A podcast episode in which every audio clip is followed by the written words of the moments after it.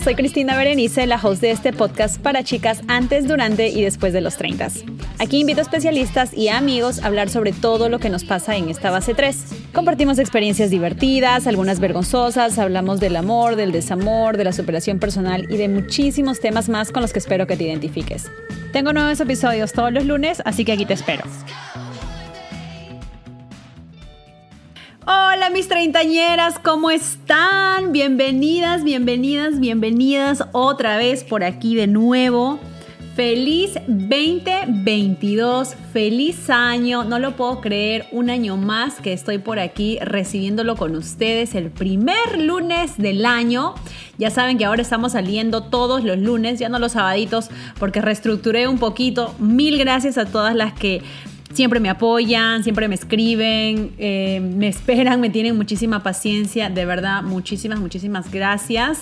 Espero que este nuevo año sea lo mejor, que haya muchísima prosperidad, que todos los deseos que han pedido al comerse esas 12 subitas se cumplan que tengan muchísima salud, porque realmente la salud es riqueza, sin la salud no somos nadie, y que estén llenas, llenas, llenas de amor por todas partes.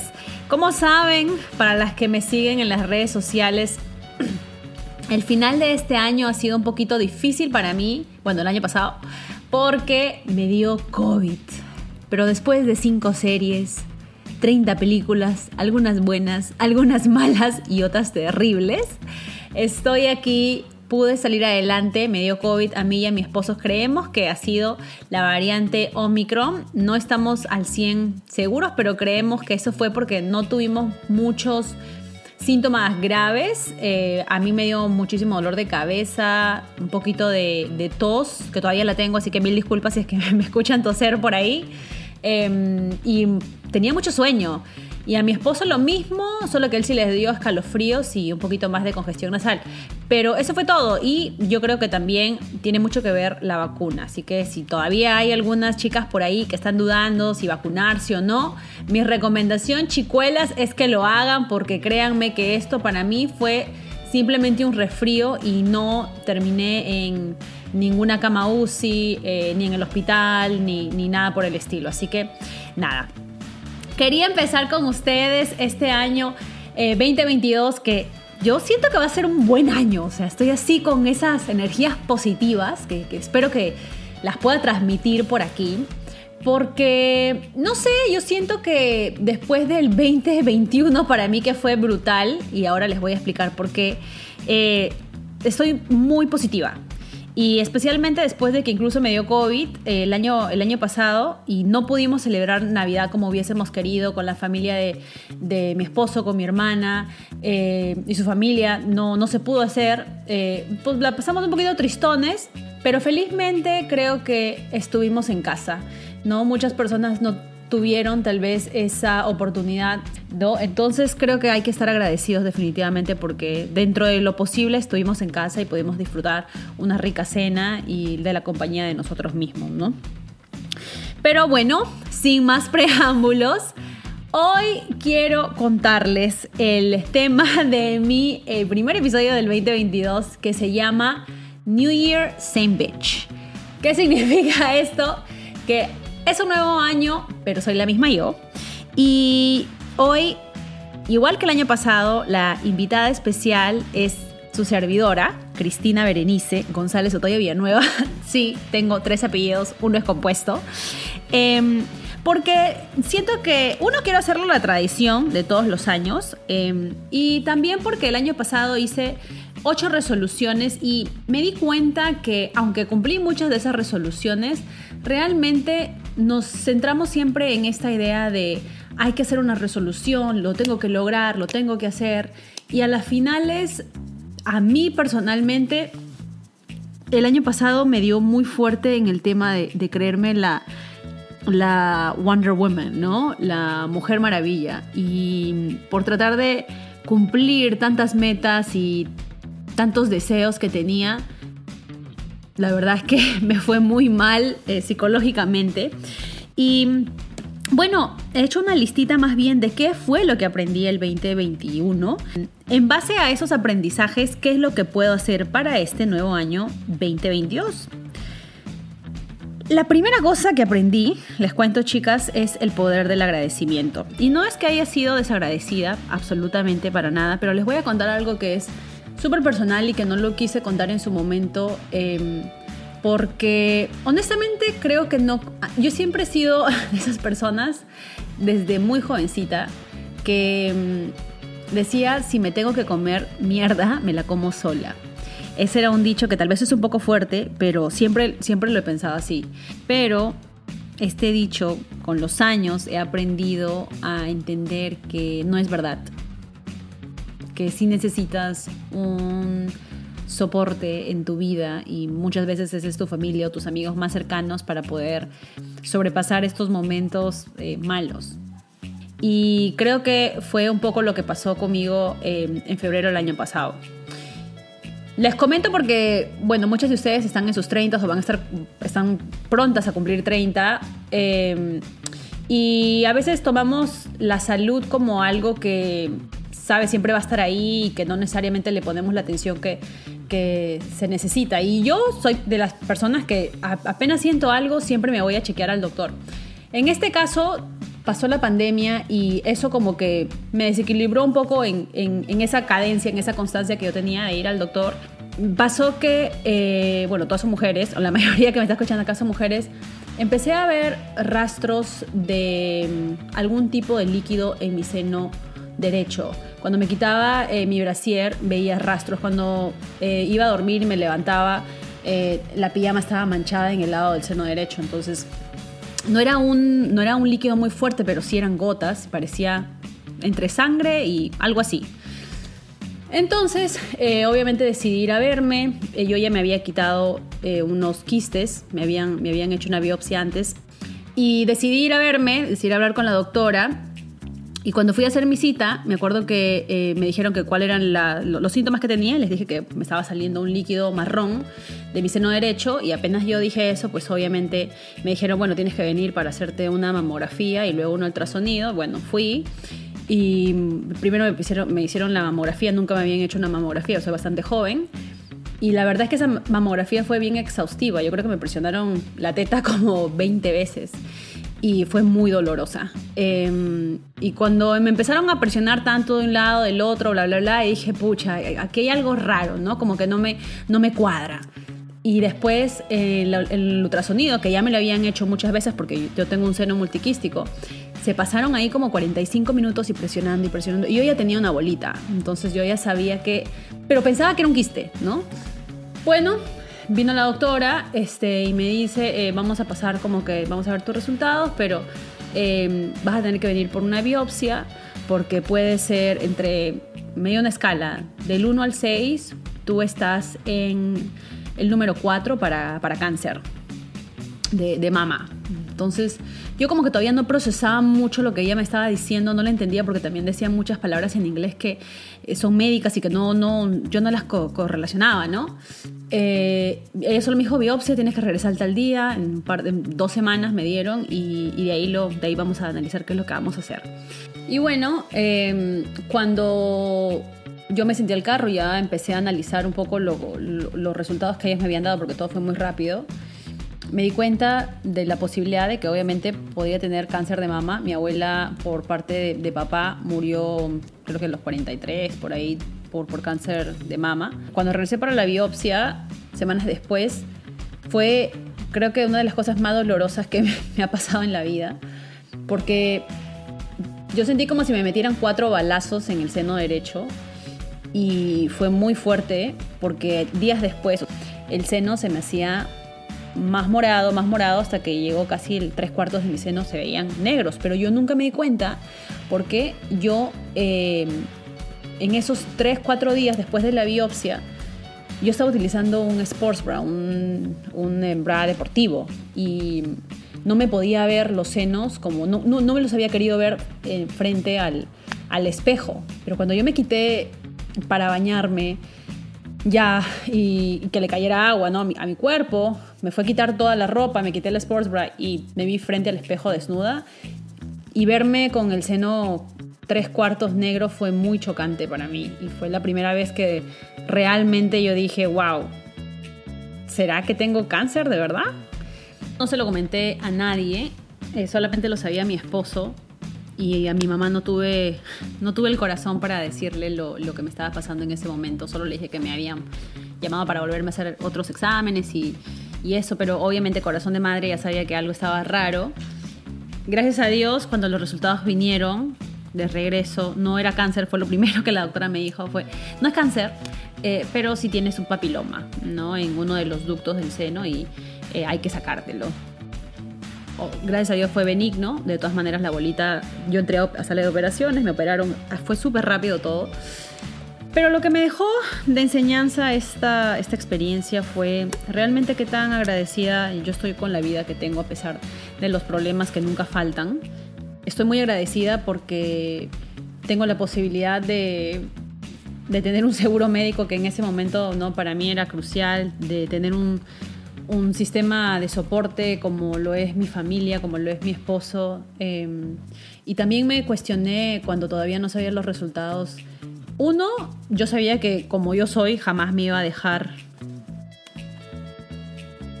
vencer así de, fácil si es que hubiese tenido una enfermedad de ese nivel o si es que algún día lo tuviese. Y la segunda también era que estaba contenta con lo que había hecho con mi vida hasta el momento, ¿no? Entonces, em, yo, ahora que pienso en lo que sucedió el año pasado, estoy tan agradecida de verdad que, Dios me, ha dado la oportunidad de seguir con vida, de seguir bien. Em, y, también de que me gustaría seguir manteniendo ese sentimiento de qué bueno que no me arrepiento de no haber hecho algo en mi vida. ¿no? Quiero seguir viviendo así siempre.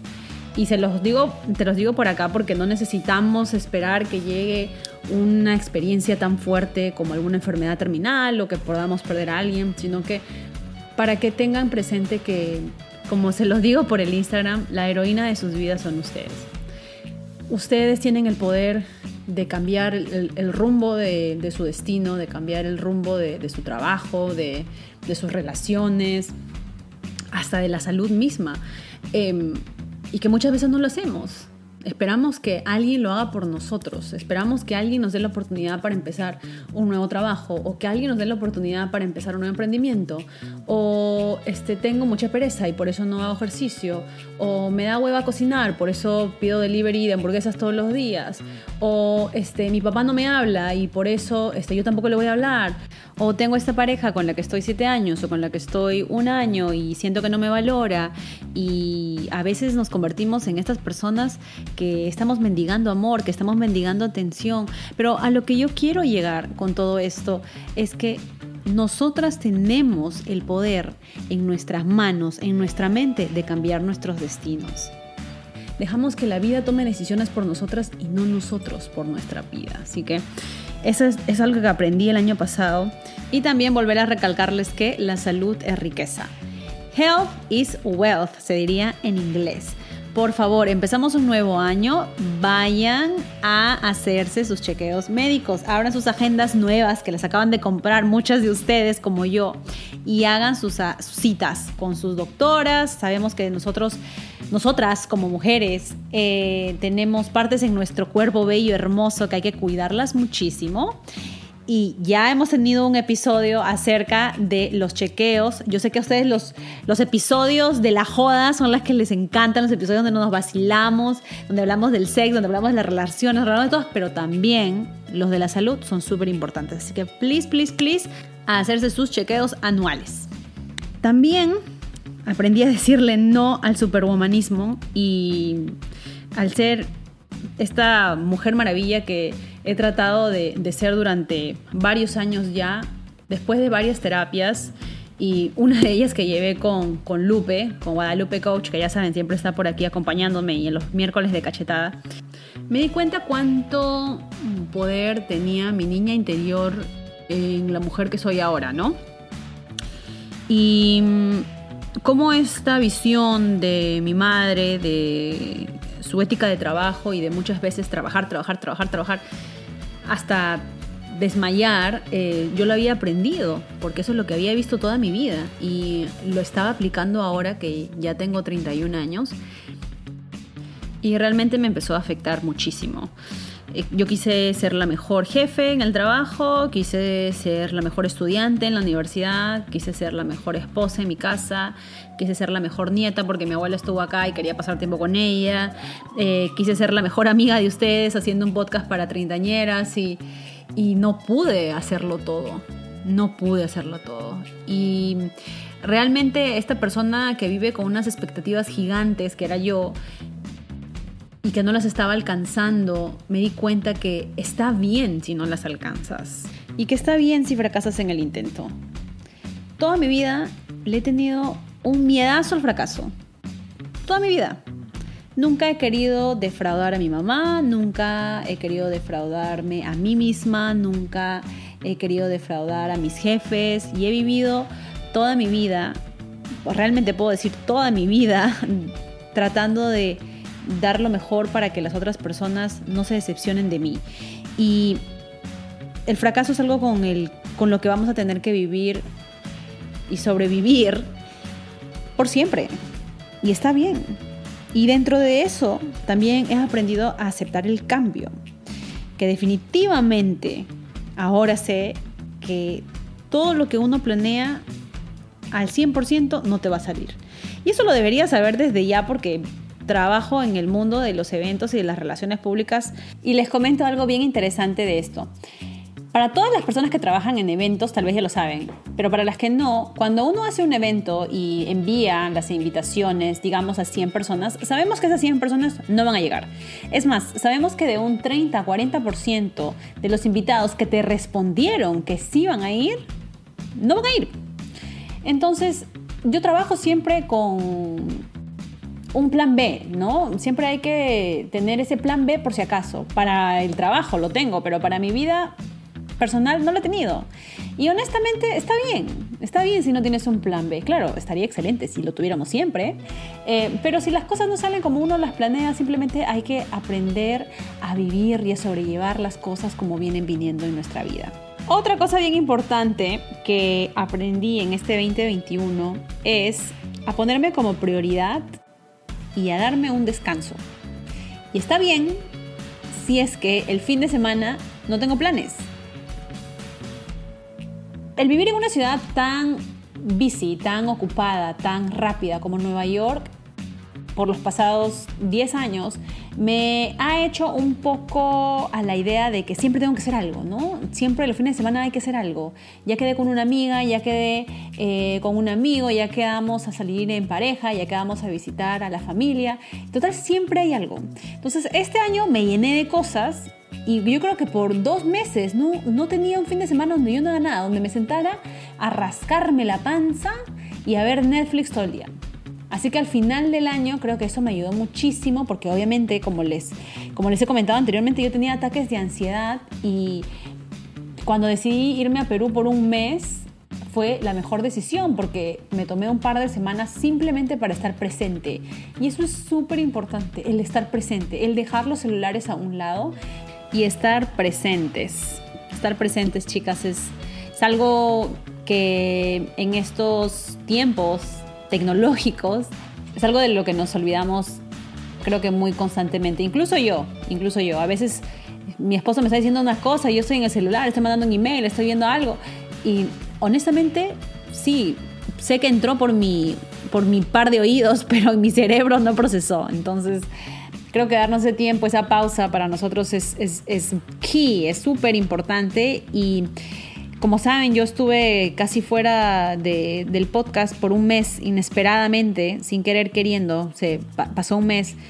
Pero es que les soy honesta, chicas, mi cerebro estaba tan cansado, mi mente estaba tan cansada, que ni siquiera podía pensar en las preguntas que tenía para los episodios que ya había planeado. Y eso para mí era preocupante porque significaba que mi creatividad, yo siendo una persona muy creativa, estaba yéndose ya a cero, ¿no? Entonces, em, creo que fue lo justo y lo necesario hacer esa pausa inesperada, pero ya, estoy aquí, ya les he dicho, ya, yo soy como su ex, que siempre aparece, que siempre les manda el mensaje de texto, el que te dice, sí, ayer soñé contigo, pero que realmente regresa. Yo no las planto, ¿ah? Yo no les pido tiempo y las planto, no, yo estoy aquí presente. Y para terminar, mis chicuelas, lo que sí les quería compartir es que lo que también aprendí el año pasado fue a validar las emociones de las otras personas, pero también mis emociones. Y este consejo va en dos partes. La primera parte es que aprendas a escuchar, por favor. Muchas veces viene alguna amiga, viene mamá, viene nuestra hermana a contarnos sus problemas, a contarnos alguna experiencia y la pobre ni siquiera ha terminado de, de, contarte lo que quería y tú ya tienes una opinión, ya dijiste algo, tal vez ya la cortaste y no dejaste que esa persona se desahogue, no dejaste que esa persona realmente encuentre confort en tu hombro. Y eso está mal. Y me ha pasado y creo que estoy haciendo un mejor esfuerzo en tratar de no juzgar a las personas, en simplemente escucharlas. Y si me piden un consejo, bueno, se los daré, pero si no me lo piden, también está bien. Tenemos que aprender a aceptar eso. Tenemos que eh, cosernos la boca a veces para no hacer daño y simplemente ayudar, porque a veces lo que quiere una amiga, lo que quiere algún ser querido es simplemente que, las, que la escuchen. Número dos, la segunda parte del consejo es que eh, si tú sientes algo, si alguien te ha herido, si quieres alguna respuesta, por favor habla, pregunta, comunica, no te quedes callada, ya sea hacia tu pareja, que es lo más común que pasa, pero también hacia tu familia e incluso hacia tus amigos. Comunícales qué fue lo que esta persona te dijo que te hizo sentir mal. Porque a veces nosotros por vergüenza o por querer ser la niña buena, la que no queremos herir a la otra persona, nos quedamos callada una, dos, tres, cuatro semanas, un año, tres, cuatro, cinco años. Y eso nos come por dentro y tampoco es bueno. Entonces yo les diría, ármense de valor para que puedan comunicar eso, eso que les ha hecho daño y puedan sacarlo ya sea con la persona que les ha hecho daño o con algún profesional. Yo personalmente lo pasé este año con mi papá. Yo me senté y tuve una conversación de las más honestas que he tenido con él en la vida. Y creo que a mí personalmente me ayudó mucho. Fui muy respetuosa con las palabras que elegí también, porque tampoco la idea es hacer sentir mal, sino que tenía que sacarlo, porque esas cosas me estaban carcomiendo por dentro. Me estaban carcomiendo desde que era muy pequeña. Así que bueno, ese es mi consejo. Y les dejo con una frase que me encantó, que la acabé de escuchar ahora que em, me he suscrito a Masterclass para las personas que estén aquí en Estados Unidos, se los recomiendo. Em, que es básicamente diferentes tipos de celebridades, de políticos, em, se han unido para crear eh, masterclass donde te, donde te enseñan acerca de todo, de música, de liderazgo, de empoderamiento, eh, de, todo un poco. Y esta frase se la escuché a RuPaul. En inglés eh, es You are not made to fit in, you are made to stand out. Es decir, no estás hecha para encajar, estás hecha para destacar. Ojalá que esto, chicas, les haya servido. Mi último consejo, ya me he pasado dándoles consejos aquí de gratis, no que me los hayan pedido, pero es apunten en un papelito todo lo que ustedes aprendieron el año pasado y qué pueden hacer para implementarlo en sus vidas. No tanto como resoluciones, que es lo que hice el año pasado, pero simplemente aprendizajes. Creo que eso es algo bien importante. Y anoten todo, porque a veces la mente es muy frágil y se nos va. Y créanme que se nos va porque yo tuve que escuchar mi episodio del año pasado y decir, wow, esto lo cumplí, esto no lo cumplí. Y realmente em, me, ayuda mucho escribir. Incluso para aquellas que no pueden dormir, uno de los mejores consejos que eh, me han dado es que eh, en la noche uno apunte todo lo que está en su lista de to-dos, en su lista de, de qué hacer para el siguiente día, porque así, de alguna manera, tu mente ya descarga en un papel y ya tú descansas, puedes dormir más tranquila. Chicuelas, de verdad, la mejor, la mejor, la mejor de las vibras para este 2022. Como les dije al comienzo de este episodio, tengo una buena sensación y espero que esta sensación continúe durante los siguientes 365 días que trae el año. Estoy muy emocionada por los siguientes episodios. Voy a estar tocando temas que me los han pedido, algunos nuevos, pero les puedo decir que para enero venimos cargados ya, ya está planeado el contenido de este mes. Vamos a tener a gente nueva por aquí por el podcast y obviamente a los, a los usuales, a los de siempre, pero con temas que creo que van a ser de mucho provecho porque ya saben que este podcast es para aprender juntas, es para aprender juntas. Yo creo que más que enseñarles yo, he aprendido un huevo y eso me ha ayudado a crecer un montón y creo, espero eh, que ustedes también se sientan así. Gracias a todas las que me escriben por Instagram. No puedo creer la comunidad que hemos hecho, que siempre están reposteando, que siempre están, eh, cuando hay alguna encuesta, siempre están participando. De verdad, muchísimas gracias. Y ya saben que si les gustó alguno de los episodios, hay un montón, pueden ir ahí, más de 40 episodios, compártanlo con sus amigas, compartan Em, ese, ese post que les gustó de Instagram, compártanlo porque es la única manera donde puedo seguir creciendo. Les mando un besote y las espero el siguiente lunes. Adiós, chicuelas.